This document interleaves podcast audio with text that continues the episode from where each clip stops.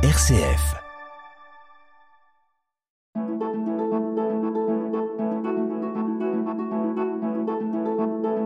Itinéraire. RCF.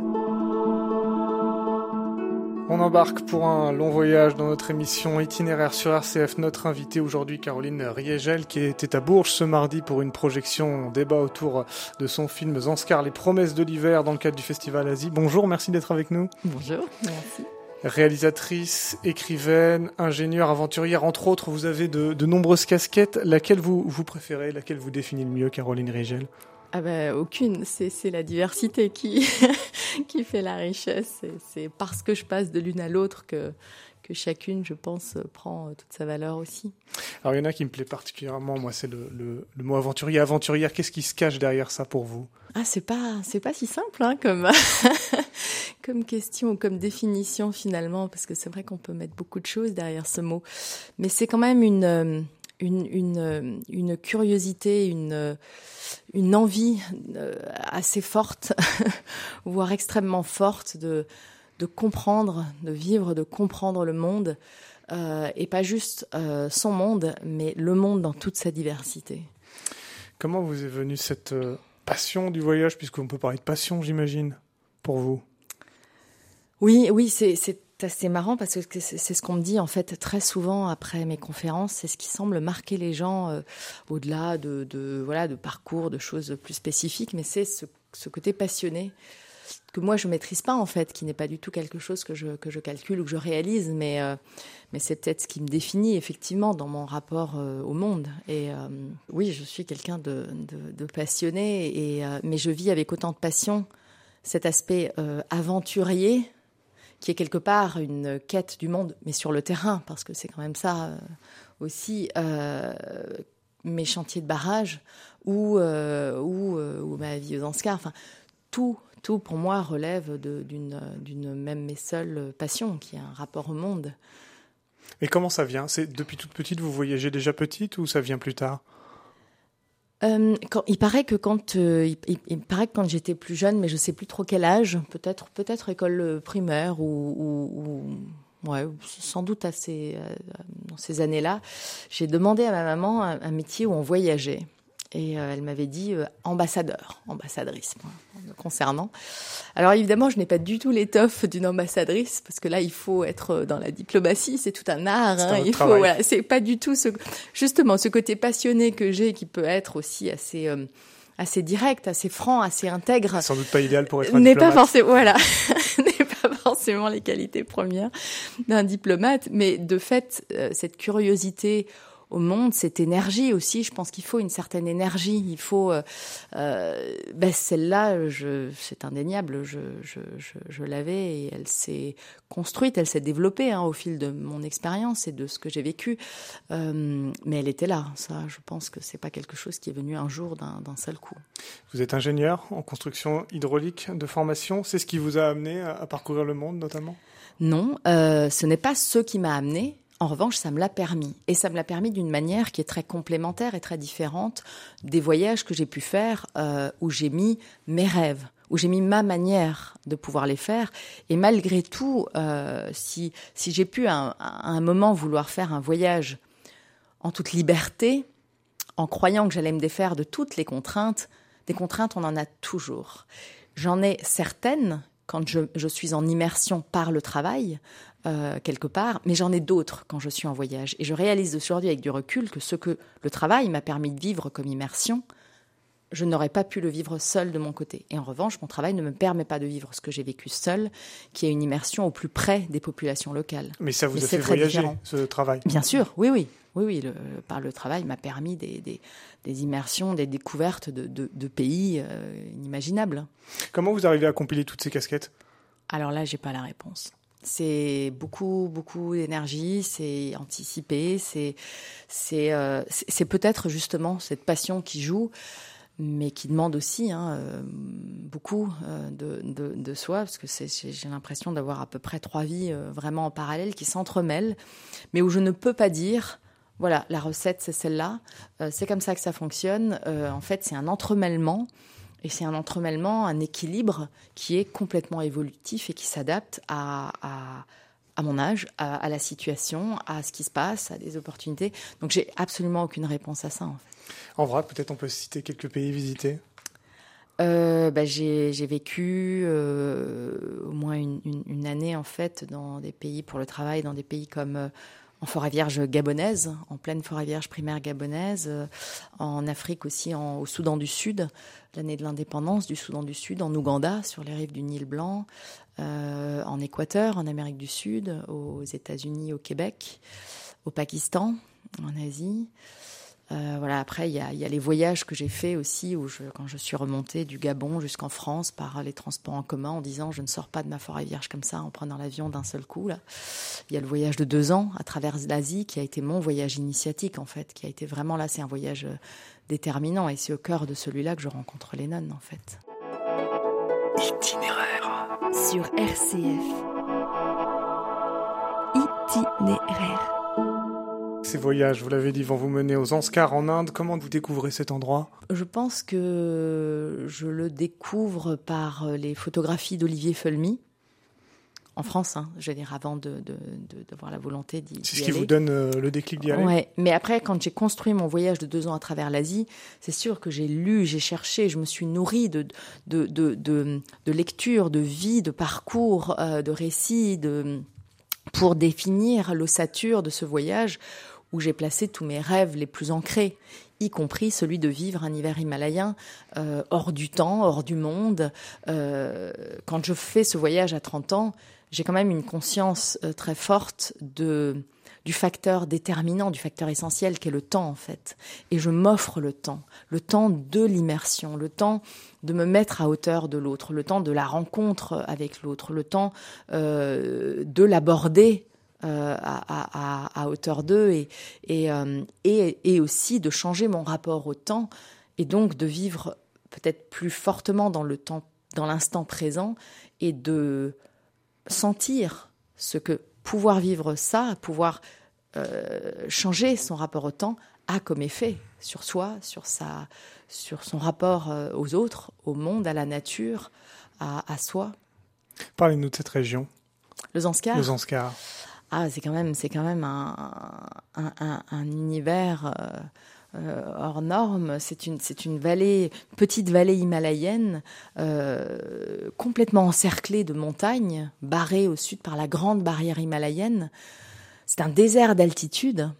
Donc on n'est on est absolument pas dans un lieu de luxuriance, on n'est pas dans un lieu très accueillant en fait. Et pourtant, et pourtant par par la vie des gens qui sont là depuis des, des, des, des centaines d'années en fait. Hein, et il y a quelque chose d'extrêmement accueillant, protecteur euh, dans cette dans cette petite vallée dont la vie est extrêmement rude en réalité. Hein. Moi, j'ai vécu à toutes les saisons et plusieurs hivers, mais c'est intéressant parce que c'est un lieu qui a une telle beauté, une beauté tellement tellement puissante, tellement c'est un petit peu comme l'océan. Mais oui, c'est c'est c'est la nature dans sa dans sa plus forte euh, dans sa plus forte expression, dans sa plus puissante expression. La montagne, la haute montagne, l'océan, ce sont des éléments qui nous qui nous qui nous qui nous qui nous transpercent, qui nous qui nous nourrissent aussi hein, de leur puissance et de leur de leur beauté. Et le Zanskar est une vallée de ce genre. Mais euh, et, quand on quand on découvre un lieu pareil, c'est très difficile de pas être ébloui et donc de pas idéaliser aussi quelque part. Euh, sauf que il faut percevoir aussi que potentiellement ce genre de petite vallée euh, peut aussi être une prison, un enfermement, parce qu'on est on est à la fois protégé, mais à la fois enclavé. À la fois enclavé, à la fois enfermé aussi, même presque. Et vous faites donc connaissance avec ces nonnes bouddhistes. Comment vivent ces femmes? Elles vivent, euh, elles vivent dans une très grande sobriété, dans une euh, dans une certaine rudesse aussi, mais je retiendrai plus le mot de sobriété, une sobriété extrême, euh, et elles vivent dans une harmonie et une joie qui est absolument déroutante. Et le contact, comment comment il se fait? Alors là, Comment il se passe Facilement Alors ça, c'est vraiment pas une, une problème. Justement, face à des gens qui ont une telle capacité d'harmonie, une telle capacité de bonheur et de, de joie, la joie, c'est le langage d'expression du bonheur. La joie, c'est quelque chose qui, qui n'existe que dans le collectif, puisque c'est un langage. Le bonheur peut être individuel, c'est un petit peu différent.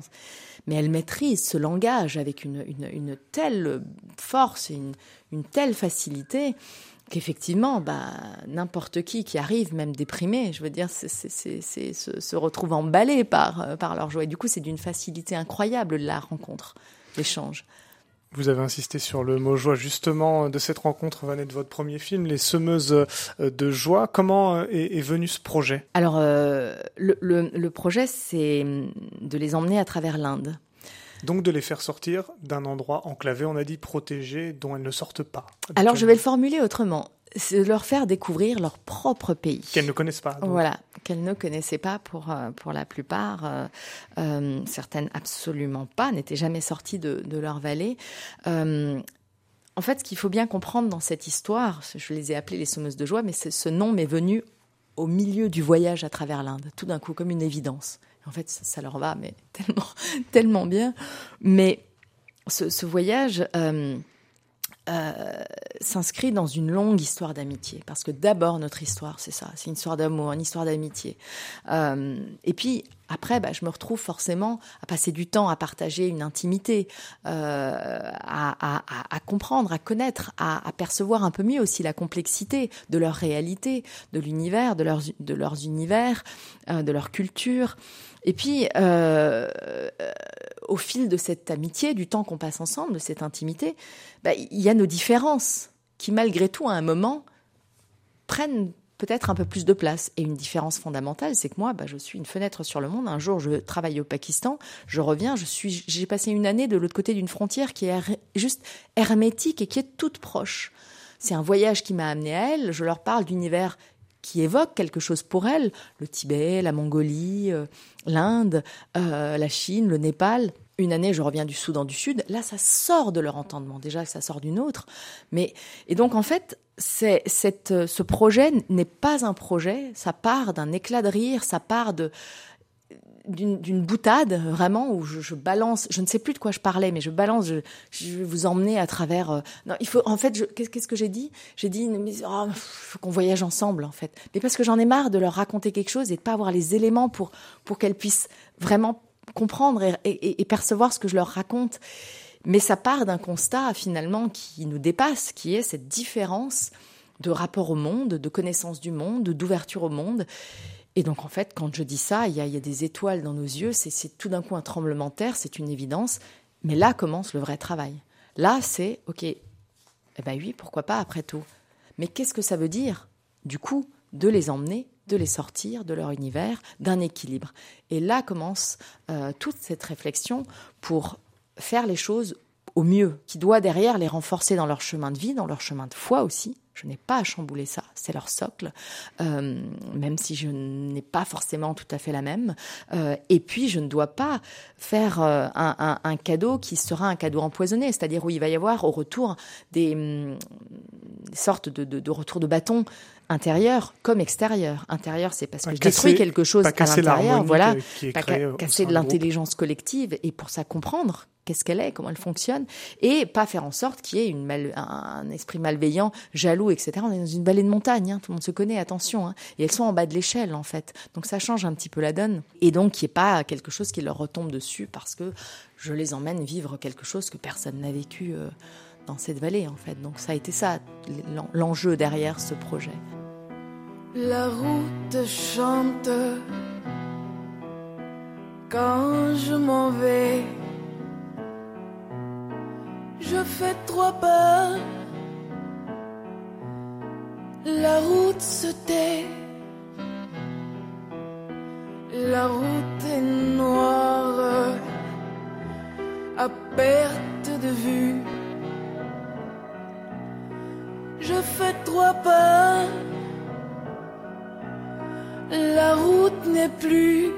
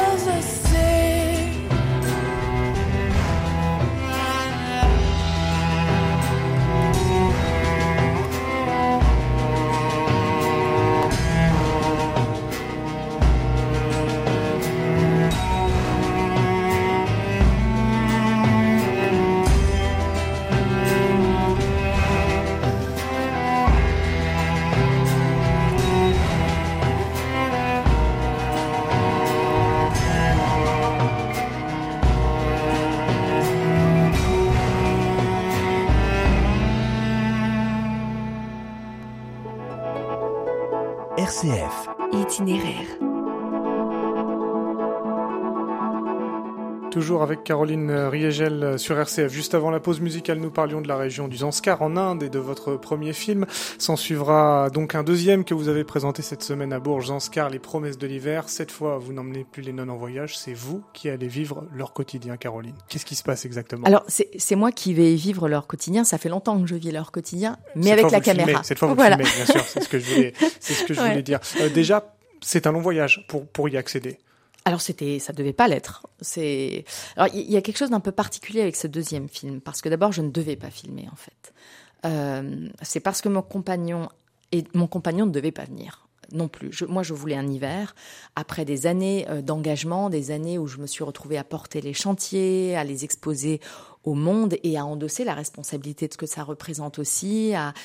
J'avais besoin d'un hiver comme ce premier hiver qui a changé nos vies, où on se retrouvait, juste nous, on oubliait le temps. euh, il y avait- retraite, il y avait, un peu il y avait personne. Oui, une sorte de retraite, mais, mais nous ensemble, en fait. C'était nous retrouver pleinement et, et oublier euh, tout ce qui était extérieur à, à nous. Et puis, bah, mon compagnon qui me dit, bah, finalement, je peux venir un mois et je pouvais pas lui dire non. Je, je sais ce que c'est que de vivre le Tchadar, le, le Zanskar, et je sais à quel point ce qu'il allait vivre à ce moment-là n'allait pas durer non plus. Et, euh, et à quel point c'est exceptionnel. Et, euh, et- et puis voilà, il y a une conjoncture de choses qui font que euh, on se retrouve à filmer, que je me retrouve à filmer. Ça a beaucoup fait rire les nonnes hein, qui se moquaient de moi en disant mais tu voulais du repos là? Et puis tu te retrouves à bosser. Qui travaille. Et en même temps, je me suis posé la question qu'est-ce que je veux filmer alors? Et en fait, dans ce premier film des semeuses de joie, je parle de la conscience du bonheur, mais je ne développe pas. Et en exposant les nonnes, en exposant notre histoire, je, me suis confrontée à des milliers de regards et à euh, des milliers de, de, de quelque chose qui s'est passé, quelque chose qui, qui allait d'un d'un éclaircissement dans le visage, de, quelque chose de lumineux dans le visage, à, parfois des larmes, des témoignages, ça déclenchait quelque chose. Et ça m'a posé beaucoup de questions sur, bah, pas seulement sur elles, du coup, sur leur intelligence collective, sur leur, la complexité de leur réalité, sur, euh, sur, cette, euh, sur cette capacité qu'elles ont à vivre en harmonie, à, à, à être intègres par rapport à leurs valeurs, mais aussi qu'est-ce que ça fait chez nous, du coup Qu'est-ce qui se passe en nous Et qu'est-ce qu'il y a en nous pour réagir à ce point à elles en fait. Et, et sauf que, ben, on le comprend en regardant le film, rien ne se passe comme prévu. Depuis cette entrée en le Tchadar, qui, qui a été dix jours au lieu de deux, euh, où on a marché dans l'eau, dans la neige, enfin c'était euh, avec toute l'intensité des retrouvailles, parce que tout le monde pensait qu'on était mort, enfin c'était assez euh, fort. Et la fin où, euh, en l'espace de quatre jours, se passe un arrachement au bonheur euh, pour tout le monde en fait, et qui coïncide avec ce, ce grand chambardement qu'a vécu le monde avec la pandémie aussi en fait. Puisque Euh, on est euh, en début 2020 à ce moment-là, on est rappelons-le. en, en- début mars 2020. ouais. Et donc, en fait, ce film raconte, euh, certes, le- creuse cette notion du bonheur, pose divers enjeux aussi sur la complexité de, de ce monde qu'on idéalise peut-être souvent trop facilement aussi, sur les enjeux qui pèsent aussi sur cette notion du changement, ou plutôt de l'accélération du changement, euh, mais aussi le contrepoids du, bonheur qui est l'arrachement au bonheur. Et en quoi bah, le collectif est quelque chose d'essentiel euh, pour gérer euh, et pourquoi et pourquoi en tant qu'individu c'est si difficile en tant qu'individu seul de gérer bah, quelque part cet arrachement au bonheur inéluctable qui est l'histoire de nos vies en fait.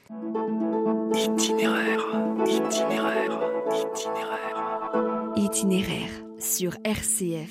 Vous avez parlé de la foi tout à l'heure. On imagine évidemment que pour ces nonnes, la vie spirituelle est centrale. Comment vous, quand vous êtes à leur côté, vous abordez ça? Euh, Alors moi, je, je, lis le tibétain. Je, je passe des heures à faire des prières avec elles. J'ai eu passé des heures à faire des prières avec elles aussi.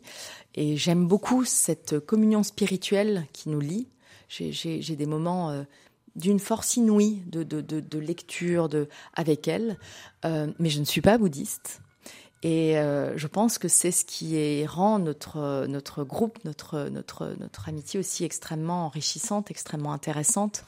Parce que non seulement je dois pleinement comprendre et, renforcer et, et, contribuer à renforcer leur, leur foi, parce que c'est leur socle.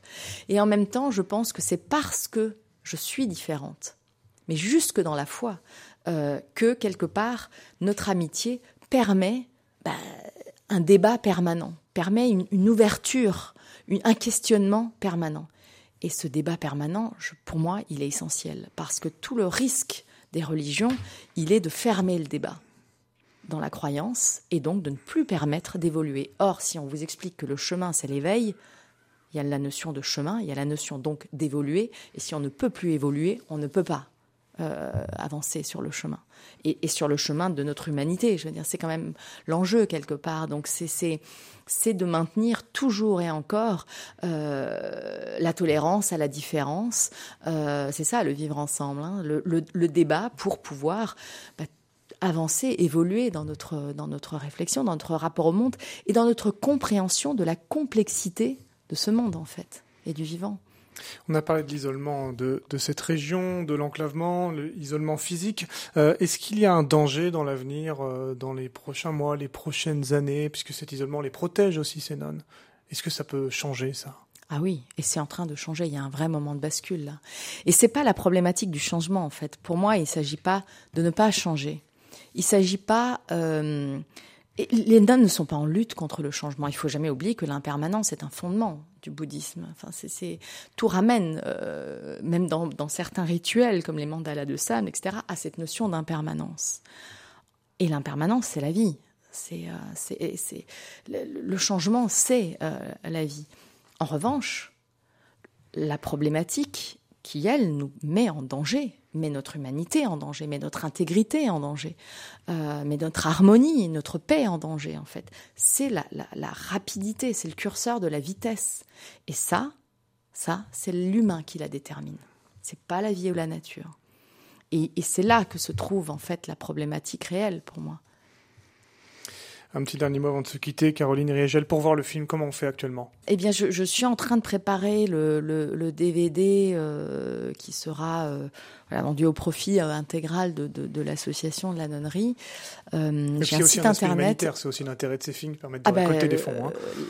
Le, film des Sommeuses de joie, enfin, ça, ce sont nos outils de mémoire. Les films, les livres sont nos, nos outils de mémoire, nos outils de réflexion nos outils de partage, mais aussi euh, quelque part des outils qui me permettent de porter, qui nous permettent de porter ensemble ben, un petit peu l'avenir de, de, de la nonnerie et son développement, non pas pour l'enrichir, mais pour l'ancrer dans le temps présent parce que sinon c'est une mort assurée. Et euh, là où le Zanskar était en autarcie il y a 70 ans, et donc finalement il y avait très peu d'inégalités entre, euh, entre les uns et les autres, euh, la vie était extrêmement rude, euh, mais par contre, demain, la nonnerie qui n'a aucune ressource, ou ces petites nonneries au Duzanskar qui n'ont presque rien, elles, elles peuvent verser dans la pauvreté. Et là, ça change la donne. Caroline Riegel, je rappelle que vous signez donc ce film Zanskar, les promesses de l'hiver à découvrir prochainement en DVD. Toutes les informations sur votre site internet euh, carolineriegel.org. Merci d'avoir été avec nous dans Itinéraire sur RCF et bonne chance pour la suite de vos aventures. Merci beaucoup.